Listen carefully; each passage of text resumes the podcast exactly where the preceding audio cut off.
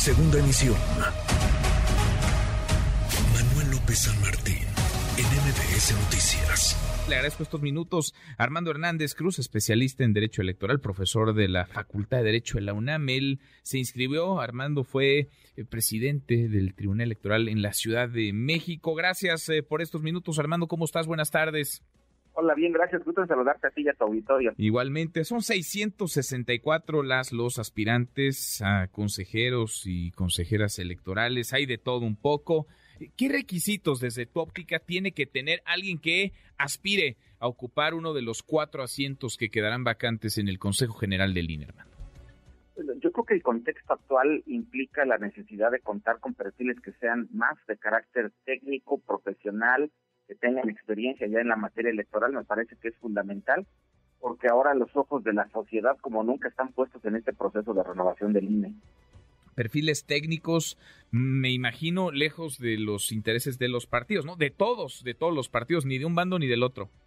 Seguro, mientras más lejos de las, de las filias y fobias de partidos puede ser que sea más fácil transitar en los posibles acuerdos a los que se tienen que llegar. Ahora, hemos visto un INE pues eh, que está, eh, digamos, en, en, la confrontación, en el frente de confrontación, está en este jaloneo permanente con el presidente. El presidente está en el jaloneo también con el árbitro, sobre todo con un par de consejeros, pienso en Lorenzo Córdoba y en Ciro Murayama. ¿Cuál tendría que ser el papel del árbitro electoral? ¿Cuál tendría que ser el rol de una autoridad electoral?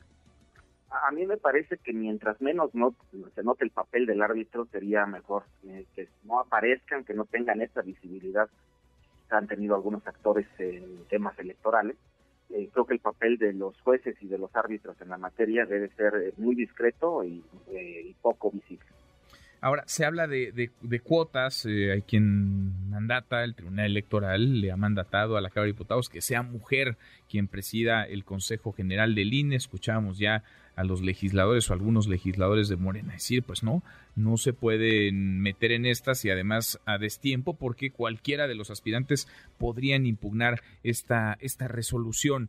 Más allá de la paridad, ¿se puede o no se puede mandatar el que un asiento como el del consejero presidente del INE sea ocupado por un varón o por una mujer, Armando?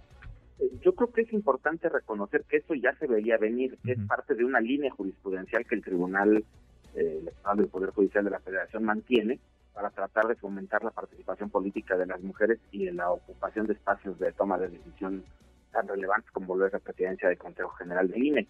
Eh, creo que efectivamente el problema es que la notificación de la resolución de la, de la Sala Superior del Tribunal Electoral llega en el momento en el que ya estaba en marcha el proceso y esto cambia las reglas que no estaban de esa manera previstas. Esto puede generar incertidumbre, conflictos y incluso los posibles medios de impugnación que algunos aspirantes hombres puedan tener en relación a la presidencia. Sin embargo, a mí me parece que si revisamos los antecedentes históricos del proceso de avance de la representación política de las mujeres, era previsible que esto sucediera y así seguramente se tendrá que acatar. Mm, bien. Ahora, con la experiencia que tú tienes, el plan B de reforma electoral del presidente López Obrador ha estado en el centro de la conversación, de la polémica, del jaloneo político. ¿Cómo lo ves? Es un plan que parece va a terminar eh, dirimiéndose en la Suprema Corte de Justicia de la de la Nación. Eh, ¿Qué piensas de este de este plan, el plan B de reforma electoral? También me parece que tendríamos que estar al pendiente de los precedentes. Ya hubo un ejercicio similar en el caso de la Ciudad de México, el Instituto Electoral de la Ciudad de México, eh, por un mandato de la ley, fue eh, reformada su estructura, funciones para tratar de optimizar, de adelgazar, de aplicar una política de austeridad en su composición. Esta ya se impugnó y la Corte ya dijo que no era inconstitucional.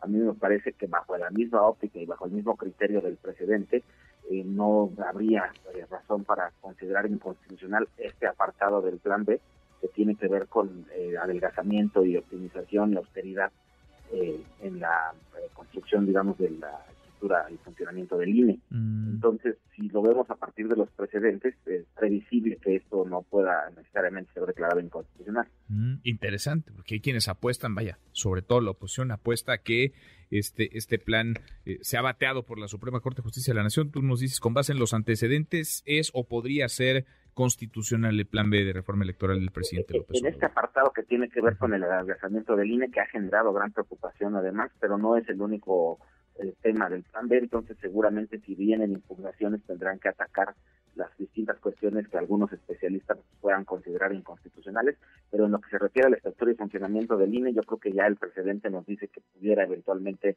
no ser declarado inconstitucional. Bien, pues interesante. Veremos el trayecto de ese plan, el plan B, y también lo que ocurra el próximo viernes el Comité Técnico de Evaluación va a dar a conocer las personas que cumplieron con los requisitos legales. De estas 664 son 204 mujeres, 460 hombres para ser consejeros del INE para ocupar un asiento de estos cuatro que quedarán vacantes en el Consejo General. Armando, te agradezco estos minutos. Muchas gracias. Al contrario, gracias a ti. Abrazo. Gracias, igualmente. Muy buenas tardes. Redes sociales para que siga en contacto: Twitter, Facebook y TikTok. M. López San Martín.